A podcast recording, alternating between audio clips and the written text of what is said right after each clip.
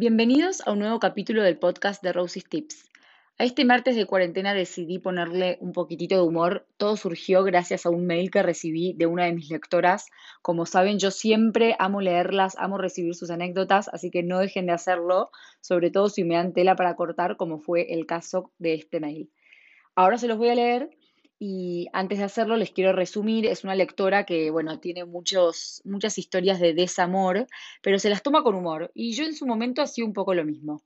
Obviamente, no les voy a mentir, hubo ciertos candidatos que me rompieron el corazón y yo quedaba cual, no sé, puber llorando enfrente del espejo con Celine Dion de fondo. Pero la realidad es que a la larga todo es una buena anécdota, nos da material para reírnos con nuestras amigas, con un poquitito de tiempo y distancia, seguramente puedas eh, verle el lado positivo a cada una de las historias que viviste. Así que lo que voy a hacer es leerles el testimonio de esta lectora y después voy a leer otros testimonios que ustedes me pasaron. Ayer les pedí en mis stories que, compartieran conmigo sus fracasos amorosos, sus salidas frustradas. Así que bueno, vamos a leer eso. Y para terminar, eh, les voy a leer algunos comentarios que creo que restan bastante son comentarios que te dice un candidato cuando por ahí estás en una primera salida o cuando estás chateando y de los que decís, mm, ¿no hay vuelta atrás o no hay vuelta atrás? Bueno, vamos a leer un poquito de todo eso y espero que se rían tanto como yo me reí armando este episodio. Y dice así, querida Rosie, tuve un corte en cuarentena de una relación de cuarentena. Sí, raro, ¿no? Más que raro, breve. Amigo de mi hermano, empezamos a hablar en marzo y antes de poder siquiera tener una primera cita, ¡pum! Nos cayó la pandemia. Pero él se la rebuscó. Yo iba a la panadería y él se venía de Palermo para caer en ella. Sí, sí, nuestra primera salida fue en la vereda y la segunda y la tercera. Él siempre venía a charlarme a la puerta de casa, se la rebuscaba. Yo retrucaba cada gesto de él dándole un tupper de chocotorta o unos barbijos de su marca de medias deportivas preferida. Así, nos fuimos enganchando en plena pandemia y en la relación con menos contacto físico que existió en la historia de las relaciones.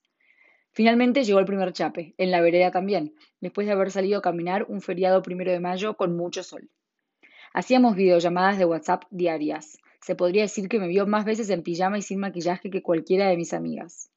Hacíamos también programas como Cine a la Distancia, cada uno se ponía una película y la veíamos al mismo tiempo. El pobre se quería matar cada vez que se me trababa internet y él tenía que poner pause para no ir desfasados. Rompiendo las reglas del Prezi, le caí una tarde después de que rindiera un final y le llevé sandwichitos de miga porque ambos somos fans. A mí siempre me gustó que se movieran por mí, por miedo al rechazo probablemente, pero acá veía que la cosa era mutua, fluía unida y vuelta lleno de cariño entre dos cuasi desconocidos que se conocieron durante las llamadas de tres horas que hacían, religiosamente, todas las noches. A veces yo miraba el historial de llamadas y veía que nos habíamos hecho 10 llamadas en el día, literal.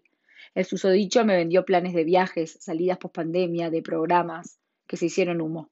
Porque de un día para otro, o no, la cuarentena le pegó por la depresión y ya solo empezó a llamar una vez en el día y como rutina.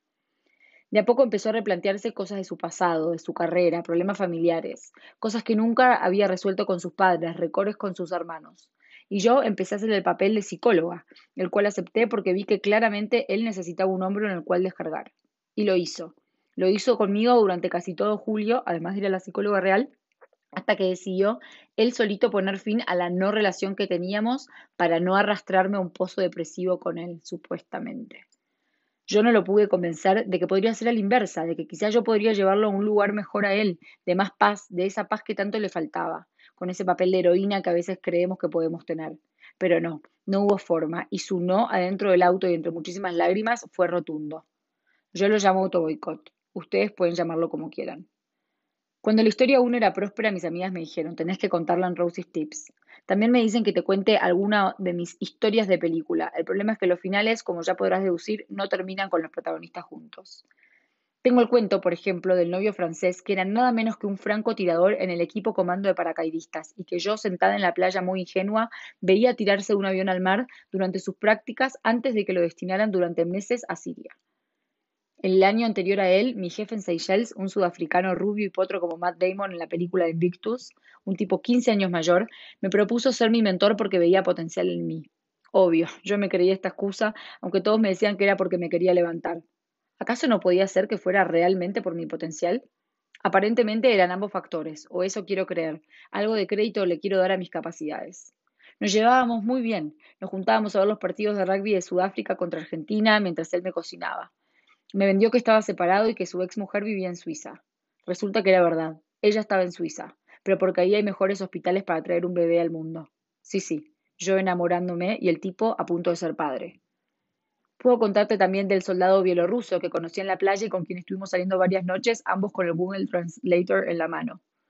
En el año 2008, 2008, hace 12 años, cuando fui a comprar el Quijote para el colegio, lo vi. Ojazos azules, los dos nos fichamos. En 2010, ya en la facultad, yo estudiaba italiano enfrente a la librería de su padre y siempre nos cruzábamos casualmente para ponernos a charlar. Tuvimos una salida fallida en 2011. Después yo viajé mucho por trabajo, nos mandábamos mails amistosos en los que también él me mandaba poesías de viajes como Camino a Ítaca de Cavafis. El año pasado, cuando parecía que realmente se nos daban los tiempos y lugares, salimos en serio unas siete veces, todas excelentes salidas y excelentes charlas. Y luego me comí un tremendo ghosting. Yendo hacia atrás, el preceptor, mi primer grandísimo amor. Por muy imposible que pareciera y que nos lleváramos diez años, yo estaba segura de que terminaba el colegio y salía con él. Fueron dos años de charlas en todos los recreos, de ir a, ver jugar partidos en el SIC y él de venir a verme competir maratones, de cruzarnos en misa y buscarnos a toda costa para saludarnos. Todos los profesores, el colegio entero sabía que había algo, que era lindo, que era mutuo, y que apenas yo terminara el colegio se iba a concretar, hasta que él se cambió de trabajo, se puso de novio y se casó. Y de esas historias casi perfectas, tengo tantas. Mamá siempre me dijo que soy una enamorada del amor, a veces quisiera escribir un libro al estilo de la película Definitely Maybe, en la cual Ryan Reynolds cuenta historias de su pasado y estás todo el tiempo esperando saber con cuál de las protagonistas se quedó al final. Pero bueno, yo aún estoy esperando ese final. Mientras tanto, sufro, como suelo sufrir cada vez que conozco a mi casi futuro marido. Pero también disfruto cada una de estas historias, sin arrepentirme de ninguna. Bueno, de algunas sí. Y llevando a mi grupo de amigas anécdotas para reírnos un rato y emocionarnos juntas para luego llorar. Si algún día necesitas inspiración para nuevas historias, aquí estoy para hablar de soldados franceses, rusos, gerentes casados, vendedores de libros y de humo, amigos de hermanos, mafiosos, compañeros de retiros, relaciones a distancia, relaciones sin sexo porque espero el matrimonio y mucho más. Te mando un beso grande, una enamorada del amor.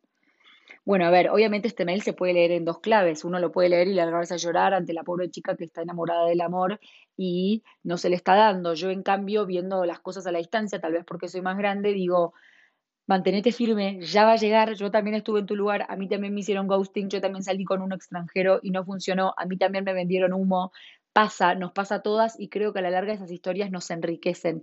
A mí hoy me encanta mi pasado, no reniego de él, me copa haber vivido la vida, así que si estás escuchándome y estás en estas y pensás que el final de esta maratón de soltería no está a la vista, tranquila, disfruta y ya va a llegar cuando tenga que llegar o tal vez no, ¿quién lo dice?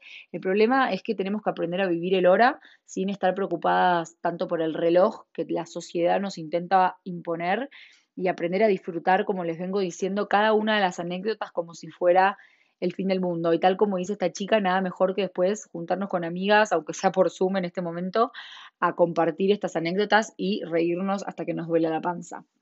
Y si de reírse se trata, les voy a leer algunos testimonios entonces que ustedes me estuvieron mandando. Son cortitos porque me las mandaron a través de las boxes de stories. Son como de todas personas diferentes y todos bien cortitos. Así que los voy a ir leyendo uno atrás del otro para, para contarles estas historias y anécdotas graciosas. Una vez allá ciegas recomendada por una amiga y el pibe no hablaba, pensé que era joda. Literal no habló en toda la noche.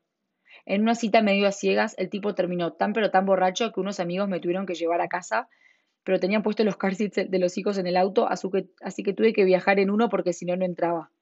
Ahora hago un paréntesis, ¿qué onda las citas a ciegas? Claramente no siempre funcionan, ¿no? Creo que las citas a ciegas podrían ser como un podcast en sí mismo. Hay mucho cuento de citas ciegas. Algunas terminan bien, pero muchas terminan para el demonio como esta. Luego de casi dos años de histeriqueo, finalmente salimos. Fue el peor beso de mi vida. ¿Qué onda la gente que chapa mal? Bueno, y acá yo me pregunto, ¿es que la gente chapa mal o por ahí los dos chapan bien, pero lo que no tienen es química entre sí? Quizás él está pensando lo mismo de vos, o sea, todo indica que si vos pensás que la otra persona chapa mal, él está pensando lo mismo de vos porque suelen ser mutuas esas cosas, ¿no? La química suele ser de a dos o no existe. Bueno, otra. Él era tan pero tan rata que lo único que me invitó en el tiempo que salimos fue un conito de McDonald's. En la primera salida invitó al primo y al mejor amigo. ¿Por qué, señor?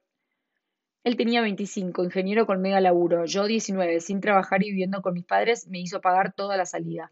Bueno, y de esto tuve muchos comentarios de los ratas. Obviamente podemos ponernos a discutir hasta pasado mañana si en el siglo XXI cabe o no cabe que sea el hombre el que pague todas las salidas. Yo pienso que no, pero sí estoy de acuerdo con algunas, que bueno, si estuviste saliendo varios meses y solo te invitó un conito de McDonald's. Em, la realidad es que me parece que eso habla de alguien bastante miserable, obviamente haciendo la, salvedad también de que hay gente que realmente no, no, no, lo puede costear, pero bueno, creo que, que no hace ni siquiera o sea, no hace falta aclarar eso. Y también debo aclarar, y bueno, si quieren, como digo, lo ampliamos en otro momento, es que yo soy una persona, soy una mujer que no se siente menos mujer si me abren la puerta o me quieren invitar a comer a un lugar rico. Yo no pienso que el feminismo o mi dignidad como mujer o como persona pase por permitir o no gestos de la otra parte que tienen buena intención y que creo que nacen del querer como agasajarnos. Eh, yo sé que hay gente que piensa que es una forma de tratarnos como inferiores, pero bueno, nada, el mundo es libre y yo no concuerdo con esa mirada.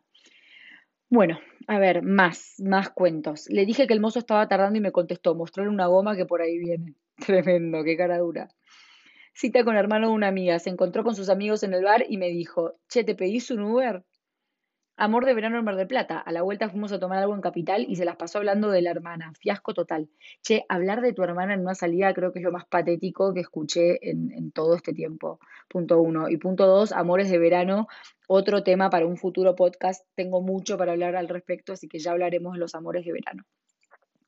Un chico post-sexo frustrado saltó por el balcón mientras yo dormía. Anécdota de cabecera con mis amigas. Y sí, como para no, querida. Primera salida con un flaco después de que él haya cortado, se las pasó hablando de la ex y hasta me pidió tips para superarla. Esto de gente que habla de los ex es muy frecuente, es un horror, pero lo de pedir tips para superarla como que creo que ya rozó un nuevo límite y tal vez el primer tip sería dejar de hablar con de ella cuando salí con otras minas. Mi primer beso, ya de grandecita, me empecé a matar de risa de los nervios en pleno beso, malísimo. Anécdota tragicómica va, la cita terminó con selfie en un entierro. Acá a esta mujer le pedí que por favor ampliara la información porque no entiendo cómo terminas en una primera salida sacándote selfies en un entierro. Pero bueno, no me contestó todavía, si me llega a responder ya ampliaré. Primera salida con un chico. No solo no tenía interés en nada, sino que se me puso a llorar en la mitad de la salida. Bueno, acá también queremos saber más. Primera salida, me pasa a buscar y casi chocamos. Le tuve que gritar para que frenara. Qué horror. Salía con un pibe, nos robaron en un semáforo, nos quedamos sin un peso. Frente a la cajera del cine, el flaco me dijo, este es otro, ¿no? ¿Pagás vos? Bueno, de vuelta al tema de, de la invitación que nombrábamos antes. El pibe me paró en plena avenida y me zampó un chape de la nada, ni timing ni modo. Esto me pasó, debo decir, a mí, eh, y es un horror. O sea, me pasó de estar saliendo con un pibe que de la nada, a primera salida, me encajara o intentara encajarme un beso, lo frené en seco y lo mandé a freír churros. Y le di todo un sermón explicándole el hecho de que yo haya accedido a salir a tomar algo con vos. No te da derecho a querer darme un beso y qué poco timing tenés, flaco. Por favor, no perdamos el timing en los besos. No sé qué es peor, que te lo encajen sin timing o que te pregunten, che, ¿te puedo dar un beso? Eso me pasó también una vez y me parece nefasto. Primera salida, me pasa a buscar y casi chocamos. Le tuve que gritar. Ah, eso ya lo leí, perdón. El pi. Este también ya lo leí. Bueno, era gay, me dice otra. Bueno, qué horror. Salir con alguien que no, no está interesado en tu, en tu género, bastante fuerte. Me pasó a buscar en pijama, me llevó a su casa a cambiarme, a cambiarse donde estaban sus viejos. Dale, flaco, qué papelón. Salía con un pibe con quien tenía gente en común. Buena onda, no me encantaba, pero iba bien. Resulta que se pasó toda la noche hablando del mismo y de sus logros. Cuando se enteró de que yo era psicóloga, peló virome, me hizo unos dibujos y me dijo, ya sé que llevas toda la noche analizándome, así que ahora analiza el dibujo. Obvio que no lo hice, pero llegué a casa y me eyecté el auto. Estoy tentada, yo no puedo creer que haya gente así suelta en el mundo. Deberían estar encarcelados o irse todos a una isla de freaks. Un pibe en la primera salida y última, está claro, me preguntó de qué religión era. Contesté católica, me pidió si podía rezar el Padre Nuestro porque nunca lo había escuchado en vivo. Rarísimo, rarísimo ese cuento. Otra de ustedes me dice, me llevo el premio a las salidas con inconvenientes. Desde esperar el chico 30 minutos en la entrada a la cervecería porque no llegaba a presenciar un suicidio, que hubiera amigas de mamá en la mesa de al lado y salir de fondo en la foto que subieron a Facebook, de todo me pasó, pero la más incómoda fue esta. Con un chico fuimos a tomar algo a una cervecería, de esas que tienen mesas largas para compartir. Era viernes y estaba lleno de gente. Apenas entramos vemos que se levanta un grupo grande de una de estas mesas y nos sentamos ahí. Era el único lugar que había libre. A todo esto nosotros éramos solo dos y en una mesa larga para quince. Yo estaba sentada mirando a la puerta de entrada, él de espaldas. Nos pedimos unas birras y empezamos a charlar. De pronto veo entrar unos chicos que conocía, de equipo de fútbol entero de mi ex saliente, con el que había salido muchísimo tiempo y había terminado todo muy mal. Los amigos no me querían mucho. Como dije antes, la cervecería estaba llena, la única mesa vacía era la nuestra. Entonces, como éramos dos en una mesa de, de 15, se podrá predecir que se sentaron en nuestra mesa. Sentí todas las miradas encima y estuve súper incómoda. Tomamos un par de birras más y nos fuimos, pero de esa salida no me olvido más. Un espanto, qué mala suerte y qué chico es el mundo, ¿no? Otro de ustedes me dice, una vez salí con un flaco que para hacerse el importante me mostró de la nada, porque no venía ni al caso de la conversación, el CV del padre. Y me decía, mi papá es re importante, es profesor de acá y de allá. Y yo, ah, qué interesante. Cualquiera, por favor. No se paren de superar estos cuentos. Primera salida durante pandemia en Córdoba, me, me, deja en casa y antes de chapar me pide que le muestre el resultado de un hisopado reciente. Y lo más gracioso de este cuento es que no se lo dijo en chiste. Le dijo, si no me mostras el resultado de un hisopado reciente, no te pienso chapar. Resulta que iba a salir con este chico de Tinder con el que me venía chateando desde hace un par de semanas. Salimos de brunch, creo que fuimos a un lugar mexicano en el Soho, súper paquete, re lindo todo. La comida normal, nada de otro mundo, pero el lugarcito muy pintoresco. La charla estaba interesante y cuando terminamos de comer decidimos ir a un bar cerca. Pedimos un par de cervezas y a mí me comenzó como un dolor de panza, cada vez más intenso, así que me paré para ir al baño, pero me bajó la presión. Casi me desmayo camino al baño. Por suerte llegué al baño justo, con tremendos cólicos. La verdad es que perdí noción del tiempo, pero habré estado una hora fácil en el baño. Cuando salí, el chico con el que tenía la cita estaba re podrido, pobre. Más podrido que ella, seguramente. Podrida en el otro sentido escatológico, quiero decir. Muy divino, me preguntó si me sentía bien y me pasó una pastilla de Bismastrol, que es como una pastilla de carbón. No, un horror, mátate que te pase eso. La comida mexicana de primeras salidas puede ser eh, complicada, chicos. Los que están escuchando piensen en otro tipo de menú. Tengo un tema con la altura, dice uno de ustedes. Sé que es un tema mío, pero no lo puedo superar, no me gusta salir con pibes más petizos que yo. Una vez me pasó a buscar un flaco y ya sentado en el auto pude sospechar que era un midget. Decidí sacarme el tema de la cabeza y relajarme. Llegamos al destino para la salida que era Distrito Arcos, un bajón, pero la dejé pasar. Cuando llegó el momento de bajarse del auto esperé a que se bajara él y lo comprobé. Su cabeza llegaba a la altura de mi oreja. Más allá de que la salida fue pésima por el lugar, la conversación y que él se puso a mirar ropa, puse una excusa, me fui a mi casa y nunca más le contesté. El tema es que él vivía a una cuadra de casa, así que durante semanas cambié mi recorrido hasta el subte para no cruzármelo. Hasta que un día me mandaron a buscar un expediente a otro tribunal y cuando llegué estaba él. Me hice la dolobu y me fui. Mandé a un compañero en mi lugar. Bueno, y por último, hace un rato recibí una de ustedes muy graciosa que dice así, banquenme un toque que la acá. Tengo también, dice uno de ustedes que me habían mandado varios cuentos, una de primer beso defectuoso. Después de meses de conocernos pero sin onda, un buen día empecé a hablar con el mejor amigo del marido de mi mejor amiga. Chat va, chat viene, estábamos en época de Messenger, finalmente quedamos en salir. Nos encontramos en un bar de San Isidro muy de moda en ese momento. Aclaro que yo soy súper calurosa, pero además esto era fines de diciembre y hacía muchísimo calor. Charlamos hasta que se levantaron todas las mesas, mesas y ahí él me pidió que lo acompañara a la barra y por fin me da un beso. Empecé a sentir mucho más calor del habitual y mientras él me besaba se me apagó la luz y me desmayé. Soñé y todo. Lo siguiente que recuerdo es abrir los ojos, estar sentada en el piso y el muchacho con cara de pánico intentando reanimarme. La relación no prosperó, de hecho ni se animó a tocarme la siguiente salida. Bueno, bastante bien que hubo siguiente salida porque alguno por ahí no se animaría a repetir después de eso. Bueno, y ahora entonces a continuación, para ir terminando, les voy a leer un texto que escribí una vez. Eh, hablando de estos comentarios que nos tiran, que nos han tirado a mí, a mis amigas, todas estas anécdotas son reales, por así decirlo, que a nosotras como que nos parece, bueno, en inglés, a ver, odio de vuelta, odio eh, esa gente que habla todo el tiempo en inglés, pero hay ciertos términos que no se pueden traducir fácilmente. Los ingleses hablan del turn off, que es aquello que que te apaga sería la traducción exacta, ¿no? Que te la baja hablando mal y pronto y de forma muy vulgar. Aquello que decís, mmm, resta. Pero después está el deal breaker. Una cosa es un turn off, es algo que te apaga, y otra cosa es un deal breaker, es algo de lo que no hay vuelta atrás. No es simplemente que te apaga, que te aleja, que te la baja, como lo quieren decir, sino de lo que realmente no hay vuelta atrás. Entonces, bueno, Yo les tiro eh, comentarios, ustedes decidirán y está en cada uno decidir qué tolera, qué es turn off, qué es categoría deal breaker, a qué se le da oportunidad y a qué no. Bueno, entonces las peores frases que se han pronunciado en la historia de las first dates, vamos a, a leerlas manteniendo por razones obvias el anonimato de los interlocutores. Estoy fue, le dijo por mensaje de texto el candidato a una amiga porque no pensaba bajarse a tocar el timbre ni llamar. Al menos escribílo con las sílabas que no estén al, besre, ¿no? Estoy fue, patático. Al terminar de la salida, al terminar la salida, un chabón dijo, tengo un plan, cada uno anota en un papelito cómo la pasó y después lo intercambiamos a ver si volvemos a salir. De más hasta decir que mi amiga no volvió a salir con este chico. Venite a dormir a casa, dale, mamá mañana nos prepara el desayuno, tiró uno. Huele dipo como nunca. Sorry, pero llego a buscarte media hora tarde, los, los fumones de mis amigos colgaron con la pizza. Esto me pasó a mí. Los fumones de mis amigos colgaron con la pizza. O sea, directamente casi creo que le puse ni vengas, o sea, cancelé. Aparte de que es impuntual, la excusa y pésimamente mal redactada y todo mal, loser.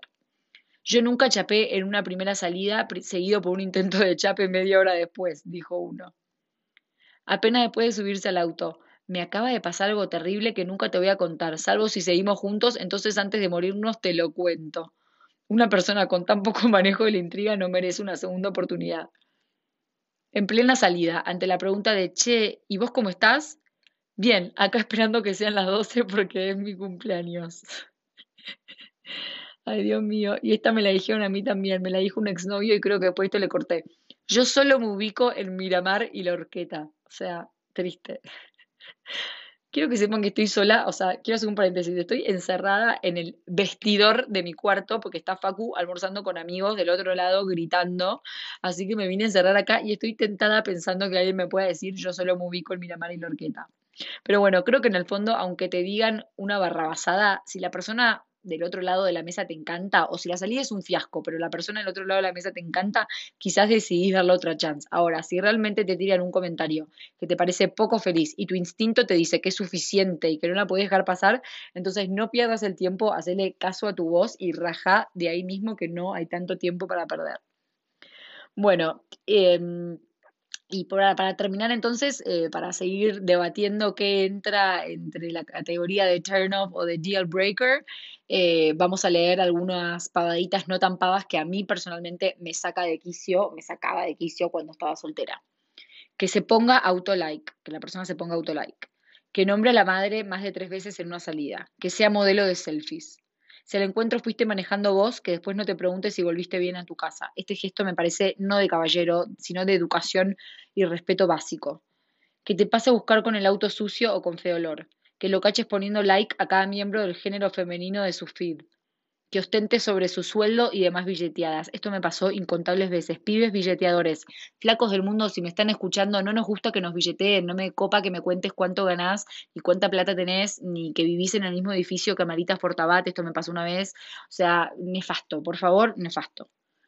Dime qué alardeas y te diré que careces, dice el dicho. Que tenga manos chicas, perdón, esto es una fobia personal y lo sé, pero una vez fleté a un candidato porque me parecía corti. Así como uno de ustedes tenía un tema con la altura, yo tengo un tema con los brazos y las manos cortitas. Si tenés manos chiquititas y brazos cortitos, o sea, no puedo pasar ese umbral. Ah, así que no sabés quiénes son los Beatles. Ante ignorancia del estilo Next. Una de ustedes me contó que en una primera salida con un candidato que parecía bastante potable, ella le preguntó, che, ¿te gusta el cine? Sí, me encanta, soy re cinéfilo. Ah, mira, ¿y cuál es tu película preferida? Rambo 2, le contestó. Y bueno, ella decidió rajar. Está perfecto que tengas em, pretensiones culturales de tus candidatos, por así decirlo. Que te lleve a bailar y pegue saludos de tarjetero berreta que critique a tu grupo de tus amigas, porque ya lo dijeron los Spice. If you wanna be my lover, you gotta get with my friends que te mire el escote repetidas veces y sin disimular o al de la moza, no sé qué es peor. Y con esta me despido por hoy, que te aclare, che, puedes pedir lo que quieras del menú, en especial si el restaurante elegido es Burger 54. Aclaración, como les decía, cualquier parecido con la realidad no es mera coincidencia, todo esto pasó.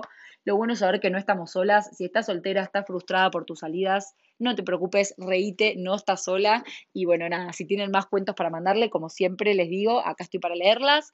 Les mando un beso grande, gracias por escucharme. Si me quieren regalar unas estrellitas en la app de podcast, así llegamos a más gente.